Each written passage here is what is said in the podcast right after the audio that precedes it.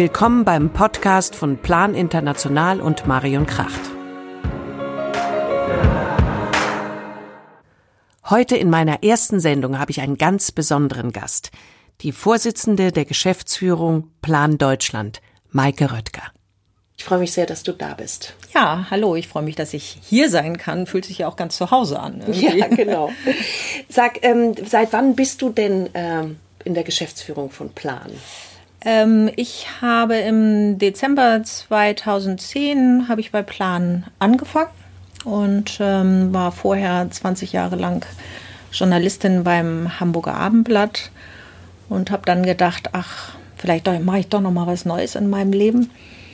Äh, habe dann erst angefangen als Leiterin der Kommunikationsabteilung bei Plan International, aber ähm, das hat gar nicht so lange gedauert, denn äh, acht Wochen später dann war ich tatsächlich ähm, Geschäftsführerin. Das ging ja sehr schnell. Dann kannst du uns bestimmt genau erklären, was Plan International, äh, Plan Deutschland ist. Also woher kommt dieser Name und was ist das für eine Organisation? Ja, ich sage immer, wir von Plan International sehen die Welt durch die Augen der Kinder. Und vor allen Dingen sehen wir sie durch die Augen der Kinder in Lateinamerika, Afrika und Asien, wo wir leben. Und dann nochmal ganz besonders natürlich durch die Augen der Mädchen, denn wir wissen, dass die ganz besonders benachteiligt sind, ähm, dass sie nicht so zur Schule gehen wie Jungs, dass sie keine Stimme haben. Und für uns ist es ganz wichtig, ihnen eine Stimme zu geben. Also wir sind, wir arbeiten in mehr als 70 Ländern dieser Erde. Damit sind wir eines der größten Kinderhilfswerke dieser Welt, auch eins der ältesten. Und äh, Plan International Deutschland ähm, leistet einen ganz besonderen Beitrag, denn äh, von den Spenden her sind wir der größte Geber innerhalb dieser Planfamilie, ähm, worauf wir ganz besonders stolz sind, weil wir so tolle Spenderinnen und Spender haben, die uns so unglaublich vertrauen und wir damit natürlich Millionen von Menschen unterstützen können, ein besseres Leben zu leben. Also die äh, Organisation ist ja aufgebaut, dass es äh, über Patenschaften sozusagen die Gelder eingespeist werden. Da gibt es ja verschiedene Möglichkeiten. Also man übernimmt eine Patenschaft für ein äh, Kind, für ein Mädchen, einen Jungen, wie auch immer. Aber ihr habt auch, auch noch andere Gelder, mhm. äh, die man äh, akquirieren kann, oder? Genau, du bist ja auch einer unserer äh, tollsten und längsten, langjährigsten ja. Patinnen, glaube ich. Ich, ich glaube, seit 25 Jahren ja. oder sowas habe ich, glaube ich, gerade eine Auszeichnung bekommen. Genau, die habe ich äh, bestimmt hab ich, unterschrieben. Genau, hast du. Vor 25 Jahren habe ich meine erste Paten, Patenkind übernommen, ja. Genau, ja, also wir sind jetzt in Plan Deutschland, ist 30 Jahre alt, da gehörst du tatsächlich mit zu unseren ältesten Patinnen. Im Moment haben wir ähm, 340.000. Wow. Ähm, das mhm. ist ist eine, eine riesige Gemeinschaft. Ähm, ich, ich war gerade in Island. Ich habe gelernt, Island hat 340.000 Einwohner. Also oh. es ist ungefähr die Größe von Island. Okay. und ähm, ja, das, äh, die übernehmen die Patenschaft äh, für ein Kind, ähm, manchmal auch für mehrere. Ich glaube, du hast auch mehrere Patenkinder. Ja. Ähm, was eben bedeutet, wir sagen immer, die, die Patenkinder sind die Botschafter der Gemeinde. Also diese 28 Euro Patenschaftsbeitrag fließen nie direkt an das Kind oder an die Familie, sondern gehen immer in Projekte der Gemeinde. Ähm, und das ist aber tatsächlich nur ein Teil und als Pate wird man damit auch wirklich Teil ähm, einer größeren Welt. Denn ähm, dadurch, dass wir so langjährig in diesen Patenschaftsgemeinden arbeiten, also in der Regel 10 bis 15 Jahre und so verwurzelt mit den Menschen sind und so klar unsere Projektwirkung auch messen, ähm, arbeiten wir auch weltweit mit großen Regierungen zusammen. In Deutschland natürlich mit der Bundesregierung, also mit dem Entwicklungsministerium, dem Auswärtigen Amt, wir arbeiten intensiv mit der EU zusammen. Wir arbeiten mit großen Stiftungen wie mit der Gates and Melinda Gates Foundation äh, zusammen. Ähm, ja, und so schaffen wir es letztlich, ähm, mehr Gelder in die Gemeinden zu bekommen, in denen die Patenkinder leben, sodass wir die höchstmögliche Wirkung erzielen können für die Kinder und ihre Familien. Also das heißt, die Kinder partizipieren an den Projekten Auf jeden Fall, genau. Die partizipieren an den Projekten und die sind immer dazu ausgelegt, dass das natürlich Hilfe zur Selbsthilfe ist. Und wenn ich sage, wir sehen die Welt durch die Augen der Kinder, dann ist es eben für uns ganz wichtig, wenn wir mit den Gemeinden arbeiten, auf jeden Fall immer die Sicht der Kinder zu haben und sie auch an den Veränderungen nicht nur zu beteiligen, sondern ähm, äh, sie letztlich das auch übernehmen zu lassen.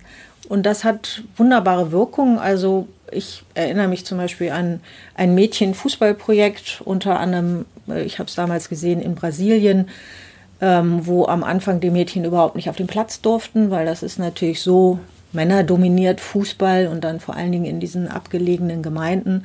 Wir haben sie dann darin unterstützt, eine Mädchenfußballmannschaft zu gründen und ähm, Sie haben aber eben nicht nur Fußball gespielt, was erstmal natürlich eine wahnsinnige Stärkung ihres Selbstbewusstseins ist, sondern sie haben sich auch überlegt, wie müsste eigentlich diese Gemeinde hier aussehen, damit wir uns auch wirklich wohlfühlen. Wie müsste die Wasserversorgung sein? Ähm, wir müssten auch einen Bus haben, mit dem wir zur Schule fahren können. Wir, wir müssten auch eine bessere Schule hier haben. Sie haben diese Dinge aufgezeichnet und mit sowas beginnen wir dann Gespräche mit lokalen Behörden und so verändern sich die Dinge nach und nach. Denn äh, wir finden es unglaublich wichtig, ähm, dass die Entwicklungszusammenarbeit, wie wir sie verstehen, bedeutet, dass wir die Menschen in die Lage versetzen, ihre Rechte bei ihren Regierungen einzufordern, denn die sind dafür verantwortlich.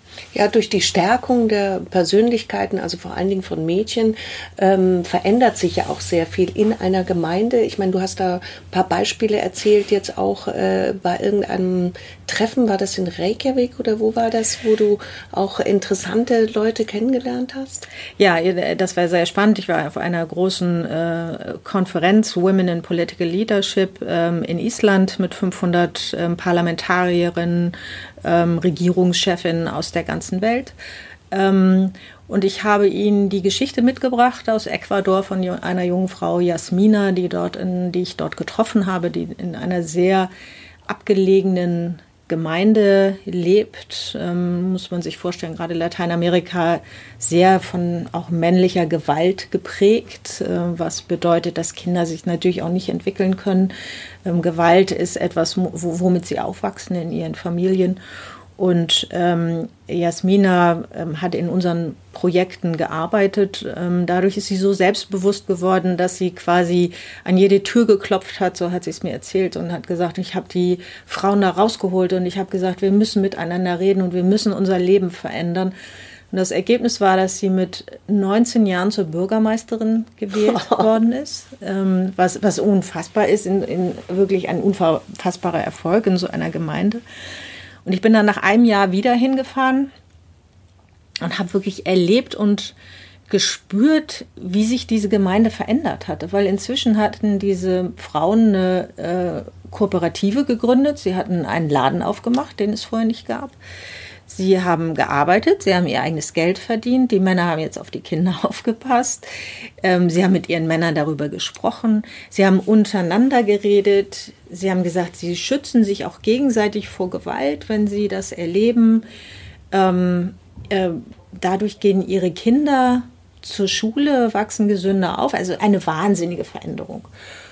Und diese Geschichte habe ich halt äh, mitgebracht in, in eine dieser Veranstaltungen, äh, die wir gemeinsam gemacht haben mit un ungefähr 50 Frauen. Und das Fantastische war, was, was ich überhaupt nicht erwartet hatte, ähm, da war eine Parlamentarierin aus Zimbabwe, eine aus Malawi, eine junge Frau aus Kolumbien und alle standen nach und nach auf und erzählten, was sie erlebt hatten in ihren Ländern, was Plan international dort bewirkt und vor allen Dingen zur Stärkung der Mädchen und ja, das sind so Momente, da, ja, da kriege ich nicht nur Tränen in die Augen natürlich, sondern da bin ich unfassbar ähm, stolz, was wir leisten können und wie wir quasi, wie, wie verankert wir um den Erdball sind. Also wir alle als eine große Planfamilie.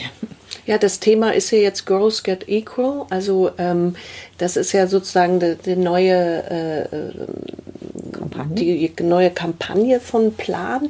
Und äh, da ist es ja auch immer wichtig, die Männer oder die Jungs mitzunehmen.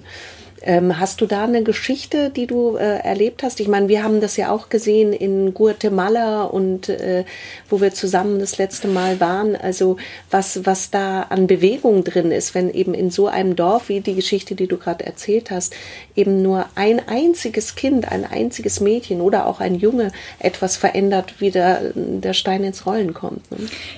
Ja, es ist, also wenn wir mit Girls Get Equal sagen, wir, wir wollen Gleichberechtigung für Mädchen und Frauen erreichen, um Armut zu bekämpfen, und das ist wirklich der, ähm, der Kern von Veränderung, heißt es ja nicht, dass wir im Umkehrschluss die Männer ausschließen. Ähm, äh, das wäre ja ganz furchtbar, sondern gleichberechtigt bedeutet ja, dass, dass, dass Männer, Frauen, jung, alt, äh, gleichberechtigt mit, miteinander leben. Ähm, und und dieses, dieses Beispiel gerade aus Ecuador zeigt ja, die, die nehmen ja ihre Männer mit. Sie fangen ja mit ihren Männern an, darüber zu reden. Die Männer übernehmen Verantwortung, indem sie die Kinder betreuen. Also so, äh, das ist wie so ein kleiner Schneeball, der dann, ähm, der dann losgetreten wird. Und ich, also ich erinnere mich, als wir beide in Guatemala waren und ähm, auf diesem Podest saßen, weil die Schule eröffnet wurde, erinnerst du das noch? Ja, und ja. ja auch wirklich ein Mann nach dem anderen aufstand, ähm, bevor dann endlich die Präsidentin der Schule kam. Und es handelte sich um zwei Klassenräume einer weiterführenden Schule, war so abgelegen, dass ich die Straße zu den meinen ja. Top 10 schlimmsten erkoren habe, die ich jemals gefahren bin. Das, ähm, ja, und was, ähm, wie wichtig es auch diesen Männern waren, dass in diese neuen Schulräume, ähm, dass dort ähm, Mädchen zur Schule gehen, weil sie sehen, dass ihre Gemeinden, die sowieso so abgelegen sind, noch abgehängter sind von, von der Außenwelt, ähm, wenn nicht Mädchen und Jungs die gleichen äh, Rechte haben. Und ich erlebe es immer wieder, dass gerade die Väter das auch sich für ihre Töchter wünschen. Manchmal sind die Umstände und die Gesellschaften so stark verkrustet, dass sie es selber nicht schaffen. Und dann, äh, dann kommen wir und öffnen vielleicht die Tür und dann verändern wir mit den Menschen das gemeinsam. Also gerade bei dem Projekt, das du gerade beschrieben hast, war das für mich eben auch so eindrücklich, diese Straße dorthin zu fahren und warum es so wichtig ist, dort eine weiterführende Schule zu haben, weil die Mädchen einfach die Gewalt, die ihnen zustoßen kann, wenn sie eben einen langen Schulweg haben, ist eben für Mädchen meist viel dramatischer. Insofern völlig verständlich, dass die Väter das unterstützen. Wer will schon seine eigene Tochter vergewaltigt bekommen oder was auch immer. Also schreckliches. Äh und das ist tatsächlich auch oft wirklich der Grund, warum die Eltern ihre Mädchen nicht in die Schule schicken, weil sie Angst haben, was ihnen passiert auf dem langen Schulweg, den sie oft gehen müssen. Tatsächlich. Also ich habe das äh, zum Beispiel in Indien erlebt, den Zusammenhang zwischen Toiletten und äh, Schulbildung. War mir damals gar nicht klar, wenn ich das jemandem sage. Äh, wenn es keine Toiletten gibt in den Schulen, dann können die Mädchen nicht in die Schulen gehen. Äh, Jungs gehen irgendwo raus in den Wald, aber Mädchen können eben, wenn es da keine Toilette gibt, einfach gar nicht in die Schule gehen. Und manchmal sind es so ganz banale Zusammenhänge. Ja, äh, ja, das äh, ehrlich gesagt, als ich bei Plan angefangen habe, war das für mich auch eine der größten neuen Erkenntnisse und ich freue mich jedes Mal, wenn ich irgendwo hinkomme und eine neue Toilette einweihen kann, ja. weil ich sofort weiß, das bedeutet jetzt, dass die Mädchen zur Schule gehen können und ähm, ehrlich gesagt, ich gehe auch manchmal extra auf diese Toiletten, die da sind oder ich ja. frage nach Toiletten. Ich kann mich erinnern, dass du es auch gemacht hast ja, in genau. so einer Familie. Hast du gesagt, wo ist denn jetzt hier ihre Toilette? Richtig. ähm, A, weil man dann einmal spürt, was das heißt. Also eine äh, auf, ja, so, so eine Toilette zu haben, die keine ist und warum mhm. man dann auch versteht, warum die Mädchen nicht mehr gehen. Aber natürlich sind wir auch äh, in diesen Gemeinden und, und vor allen Dingen du ja auch immer ähm, ein, ein Vorbild. Also die ähm, gerade die jungen Frauen gucken ja auf uns und sagen, also die gucken natürlich auch ganz genau, auf welche Toilette wir gehen und ähm, dass wir sie auch benutzen. Weil das ist ja auch der nächste Schritt. Du kannst, ähm, wenn du das nicht mit den Menschen gemeinsam machst, dann kannst du noch so viele Toiletten bauen oder noch so viele Schulen bauen. Sie werden nicht genutzt werden, wenn es nicht die, ähm, wenn es nicht die gemeinsame Erkenntnis gibt, wie wichtig das ist. Ja, ja. Äh, genau diesen Eindruck hatte ich auch, vor allen Dingen also in Indien, aber äh, eben in anderen Ländern ja auch. Also, dass man, dass man sehen muss, was, was verändert man dort mit so minimalen Dingen, die für uns selbstverständlich wären, aber dort eine sehr, sehr große Wirkung haben. Ähm, in welcher Form geht ihr denn, arbeitet ihr mit Kindern, also, also vor allen Dingen natürlich Mädchen, um ihr Selbstbewusstsein äh, dort ähm, ja, herauszuarbeiten? Ja, also das, das, dieses Thema Selbstbewusstsein ist, ähm, das ist auch sowas, was für uns irgendwie auch so fast selbstverständlich ist. Oder ich ja. glaube, ich habe nie vorher so wirklich darüber ähm, nachgedacht. Ähm, aber äh, ich, ich erlebe schon, dass diese, ne, diese Mädchen eben nicht aufstehen und reden. Und das beginnt schon in ihren Familien. Und wir haben uns ja als äh, Plan international vorgenommen, dass 100 Millionen Mädchen lernen, leiten, entscheiden und sich entfalten. Ähm, und gerade dieses Thema Leiden, also wie schaffen wir es, dass Mädchen, auch wenn sie zur Schule gehen, und auch das ist ganz besonders wichtig, dass sie zur weiterführenden Schule gehen, deswegen äh, auch all diese Dinge wie Toiletten und guten Unterricht und wenig Gewalt, aber dann wie schaffen Sie diesen Schritt dann ähm, selber in Ihren Gesellschaften Veränderungen zu erreichen und ähm, auch wirklich politische Veränderungen und am Ende vielleicht auch Politikerin zu werden? Aber es beginnt in der Familie und es kann, ich sage immer, es hoffentlich endet es irgendwann mal als UN-Generalsekretärin. Und ähm, einer der ersten Schritte ist tatsächlich, dass wir sie einladen in was wir Mädchenclubs nennen. Da treffen die sich oft das erste Mal, diese Mädchen, und das, sie sind das erste Mal unter sich. Sie erleben das erste Mal, dass die Probleme, die sie haben, andere Mädchen auch haben. Ähm, das ist große Erkenntnis für sie und ähm, auch da, ich, du erinnerst dich bestimmt an diese Gruppe von jungen Mädchen in Guatemala, mit denen wir gesprochen haben ja. die wir gefragt haben. Und die eine hat gesagt, ich dachte eigentlich, mein Leben ist zu Ende, weil meine Eltern gesagt haben, ich muss jetzt heiraten und ich glaube, die war 14 oder 15 und ich wusste, ich kann nicht mehr zur Schule gehen. Und dann bin ich in diesen Plan Mädchenclub gegangen und ich habe diese anderen Mädchen getroffen, die haben mir Kraft gegeben und jetzt kann ich sprechen und das sind diese Geschichten, die ich immer, immer wieder höre. Und dann sehe ich inzwischen diese Mädchen auch, wie sie aufstehen und wirklich frei ähm, in Parlamenten sprechen, ähm, wirklich bis hin zur UN-Generalversammlung.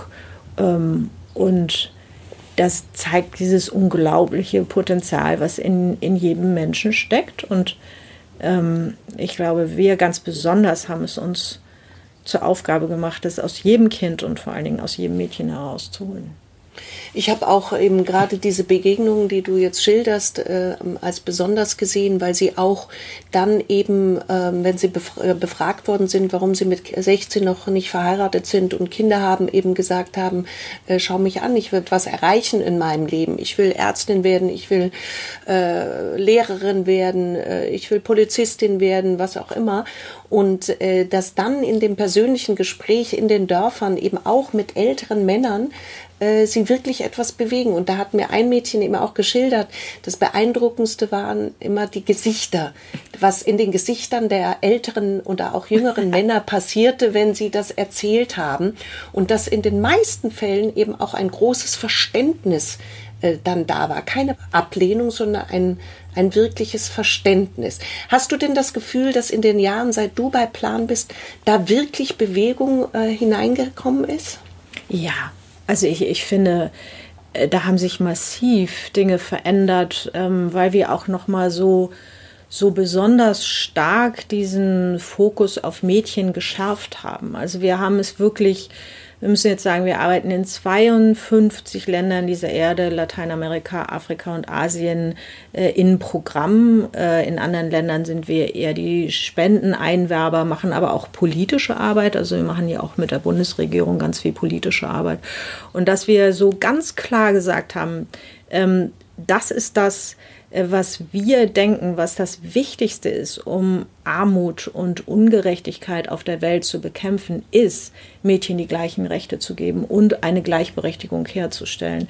Ähm, das ist manchmal, das ist manchmal ein harter Prozess, weil mein, wir gehen natürlich da raus und du hast immer das Gefühl, oh mein Gott, hier fehlt's und da fehlt's und hier fehlt's und aber wir wollen ja nicht irgendwo so ein bisschen reparieren, sondern wir wollen ja ähm, wir wollen ja grundlegende Veränderungen erreichen. Und da geben uns sowohl alle Zahlen recht.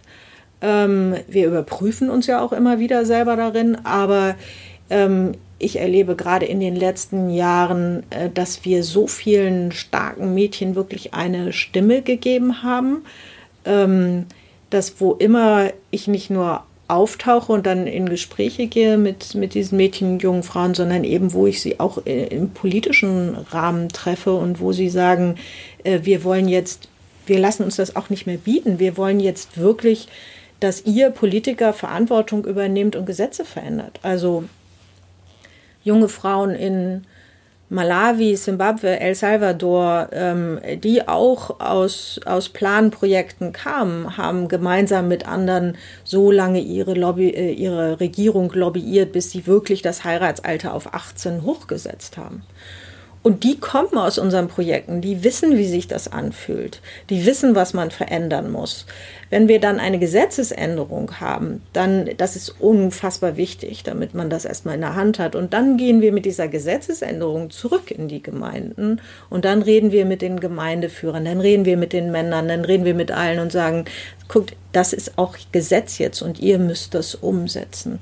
Und ähm, das ist nicht möglich ohne diese, diese jungen Frauen, die dort äh, leben, äh, groß werden und die in andere Welt wollen. Hat der Mädchentag, der internationale Mädchentag, der ja von Plan initiiert wurde, da ähm, geholfen? Ich glaube, der hat unglaublich viel geholfen, tatsächlich. Also ich, ähm, das ist ja alles äh, lange vorbereitet worden und äh, meine Vorgängerin als Geschäftsführerin bei Plan, Marianne Raven, hat, äh, hat das damals schon initiiert, dass wir als Plan uns für diesen Tag bewerben. Ähm, ich hatte dann das Glück, da zu sein, als tatsächlich die UN zugestimmt hat. Und ähm, wir sehen jetzt, ähm, wie eigentlich jedes Jahr aus diesem Tag eine Welle geworden ist für die Rechte der Mädchen weltweit und so viele mitgezogen hat. Ähm, und das, das ist ja das Größte, was man erreichen kann mit so einem Tag, dass man, dass man wirklich so eine Welle auslöst und alle mitnimmt. Also es gibt heute, glaube ich, kaum eine Organisation in der Entwicklungszusammenarbeit und humanitären Hilfe, die nicht sagen, das Wichtigste ist, dass wir die Rechte der Mädchen stärken. Und das ist doch ein was gibt es Größeres? Also außer, dass wir es dann irgendwann auch 100 Prozent umgesetzt haben. Absolut. Ich meine, es gibt da ja eine bestimmte Rechnung. Ich glaube, jeder, ähm, jeder Dollar, den man investiert in einen Jungen, der verdoppelt sich. Und wenn man ihn in ein Mädchen investiert, ist da eine andere Rechnung? Also was Kann man wir, das anders weitergeben an die Kinder? Na, also was, was wir immer sagen, das sind tatsächlich Berechnungen der Weltbank, dass jedes Schuljahr, was ein Mädchen mehr zur weiterführenden Schule geht, sie hinterher 20 Prozent mehr Einkommen in ihre Familie zurück investiert. Ah, okay. Also und zwar auch wirklich in ihre Familie. Und das mhm. bedeutet dann, dass sie weniger Kinder bekommt, ihre Kinder gesünder aufwachsen und gebildeter aufwachsen. Also man kann wirklich damit den Kreislauf dieser Armut ähm, unterbrechen. Und vielleicht auch nochmal zu dieser zu diesen jungen Frauen und was sich da verändert hat. Ich meine, wir sehen auch gerade weltweit, wie junge Frauen aufstehen. Ähm, also die, die großen Jugendbewegungen äh, sind da, ja, ja mhm. da, da stehen die äh, Frauen auf und ähm, äh, auch wenn auch ich auf den großen Konferenzen bin, ich, ich habe das erlebt bei Women Deliver, einer der größten Frauenrechtskonferenzen der Welt dieses Jahr da steht eine 17-Jährige aus Sambia auf ähm, und erklärt dem Ministerpräsidenten, dem Staatspräsidenten von Kenia und Sambia und Kanada, dass sie ihr jetzt zuhören müssen, weil sie ist die Mehrheit. Die Jugend sind die Mehrheit und die Hälfte davon sind Frauen. Und die, die hat sich da hingestellt und gesagt, und wenn ihr mir nicht zuhört, wenn ihr uns nicht zuhört, dann ändert sich gar nichts. Warum werden denn Frauen immer noch unter 18 verheiratet? Was tut ihr denn dagegen? Und ähm, das ist großartig. Ich glaube, die lassen sich einfach nicht mehr den Mund verbieten und wir werden da in den nächsten Jahren riesige Veränderungen sehen. Und ja, sie sind die Mehrheit. Es gibt Länder, wo 80 Prozent der Bevölkerung unter 24 ist. Wenn wir denen nicht endlich mal zuhören, äh, dann werden wir die Welt nicht so verändern, wie wir sie verändern müssen. Ja, und das wiederum hat ja auch mit äh, den Flüchtlingsströmen zu tun, äh, hm. wo man auch sagen muss, wenn man vor Ort etwas verändert und etwas tut und den Menschen zuhört, dann kann man dort auch etwas äh, machen. Und äh, das ist ja, ihr arbeitet ja auch in Flüchtlingscamps, wenn ich das richtig weiß. Ähm, ja, also ich glaube, dass, dass kein Mensch auf der Welt seine Heimat freiwillig, freiwillig verlässt. Richtig, ja. Ähm, also und ähm, ich, ich habe das äh, gesehen, unter anderem auch äh, im Libanon, aber auch in, in Äthiopien, in diesen großen Flüchtlingslagern, wo 70.000 Flüchtlinge aus dem Südsudan leben.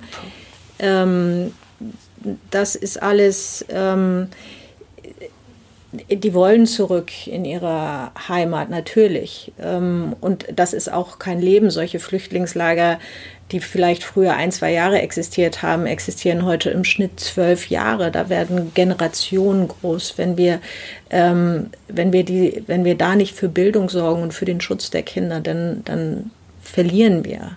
Äh, Generationen. Das heißt, wir müssen uns wirklich im Klaren werden, dass wir die Lebenssituation der Menschen weltweit ähm, so verbessern müssen und verändern müssen, ähm, dass sie ihre Heimat nicht verlassen müssen. Ähm, wir haben hier damals in der Flüchtlingssituation 2015, als die großen Flüchtlingsströme waren, auch hier in Deutschland, äh, vor allen Dingen in Hamburg, zum Schutz der Kinder in den Flüchtlingsunterkünften gearbeitet.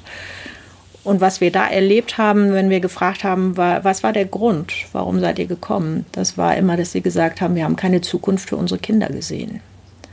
Ähm, und ich finde, das ist eine furchtbare Aussage. Ja. Ich, ich, sehe keine Zukunft für meine Kinder. Deswegen muss ich ähm, alles verlassen, muss mich wahrscheinlich in ein Boot setzen, übers Mittelmeer fahren, muss mein Leben aufs Spiel setzen ähm, um eine bessere Zukunft für meine Kinder zu erreichen. Ähm, da haben wir alle eine riesige Verantwortung, das zu verändern. Ja, sehr, sehr gut. Was kann denn jeder Einzelne tun, also jetzt unsere Zuhörer, äh, um, um, etwas, um etwas zu tun? Ja, am Ende des Tages heißt die Arbeit, die wir machen, müssen wir natürlich auch finanzieren können. Also am Ende des Tages bedeutet das auch, wir sind eine Spenden, äh, also eine spendenfinanzierte Organisation. Also all die Arbeit, über die ich gerade gesprochen habe, können wir nur tun, ähm, weil wir dieses große Vertrauen der Spenderinnen und Spender haben ähm, und natürlich auch der Regierung, ähm, die Gelder so umzusetzen, wie wir es auch versprechen. natürlich kann jeder auf jeden Fall eine Patenschaft bei uns abschließen. Das ist etwas, was nicht nur, was, was mehr ist, ähm, finde ich, als äh, wenn man sich darauf einlassen möchte, ähm, was eine Spende zu geben. Also wer, wer eine Spende geben möchte, ist okay, aber wir öffnen ja auch ein Fenster in, in eine andere Welt. Dadurch, Absolut, ja. Genau, du, ich glaube, du hast ganz viel Briefkontakt mit deinen Patenkindern. Ich habe selbst erlebt, wie du dein Patenkind äh, getroffen hast. Das ist immer ein ähm, sehr emotionaler Moment. Und wir, wir unterstützen das auch sehr, dass äh, Patinnen und Paten ihre Kinder, ihre Patenkinder treffen, äh, mit unserer Begleitung natürlich, aber A, weil es dieses tolle Verhältnis ist, ähm, aber natürlich, dass auch jeder transparent ähm, die Wirkung unserer Arbeit sehen kann. Das Spannende ist, ähm, dass das auch für die Patenkinder so unglaublich motivierend ist. Also A, wenn ich sie frage immer, was ist, was bedeutet das für dich, ein Patenkind zu sein? Dann erzählen sie mir ganz oft von den Briefen und, und von der Schule, dass sie zur Schule gehen können. Und wir haben das jetzt, wir haben jetzt mal zwölf Millionen Patenkinddaten ähm, von der Universität Sydney untersuchen lassen, äh, mit dem Ziel festzustellen, hat diese Patenschaft an sich eine, bringt dir eine Veränderung. Also nicht die Teilnahme in den Projekten, sondern einfach nur erstmal die, nur rein die Tatsache, du bist ein Patenkind. Und ja, wir haben erlebt, ähm, dass sie auch durch diese Kommunikation und auch dadurch, dass sie ein Fenster in die Welt haben, werden sie selbstbewusster, ähm, sie gehen mehr zur Schule, sie sind in der Regel gesünder. Also es ist so eine, es ist nicht eine Einbahnstraße, sondern es ist beides. Und ich glaube, was die Patinnen und Paten bei uns auch so ja so, so toll finden, ist, dass sie eben Teil einer wirklich größeren Sache sind. Also wir sagen eben auch, engagiert euch mit uns. Also wir haben über 1000 Freiwillige in Aktionsgruppen, äh, die für uns Konzerte organisieren, die teilweise auf den Marktständen stehen und ähm, über uns sprechen, äh, aber die auch bei ihren Bundestagsabgeordneten Lobbyarbeit machen dafür, äh, dass bestimmte Dinge nicht mehr passieren, dass wir mehr Entwicklungsgelder in der Welt verteilen können. Also es hat was zu tun mit äh, Spenden, sehr gerne, und aber auch aufstehen, rausgehen, engagiert euch für die Rechte der Kinder und vor allen Dingen für die Gleichberechtigung der Mädchen. Also meine Begegnungen in den einzelnen Projektgebieten bestätigen das genau. Das war immer auch für mich eine große Bereicherung, meine Patenkinder zu treffen und ich habe von ihnen genauso viel bekommen wie sie von mir. Ja, ich, ähm, ja, ich glaube, es ist so. Ich habe auch, ähm, es ging mir mit den beiden Patenkindern, die meine beiden, zwei von vier, die ich besucht habe, auch so. Ähm, dass auch wenn das nur so ein paar Stunden sind und das ist etwas, ähm, was ich nicht vergessen werde und was sie nicht vergessen werden. Maike, vielen Dank für das Gespräch. Ja, ich danke dir.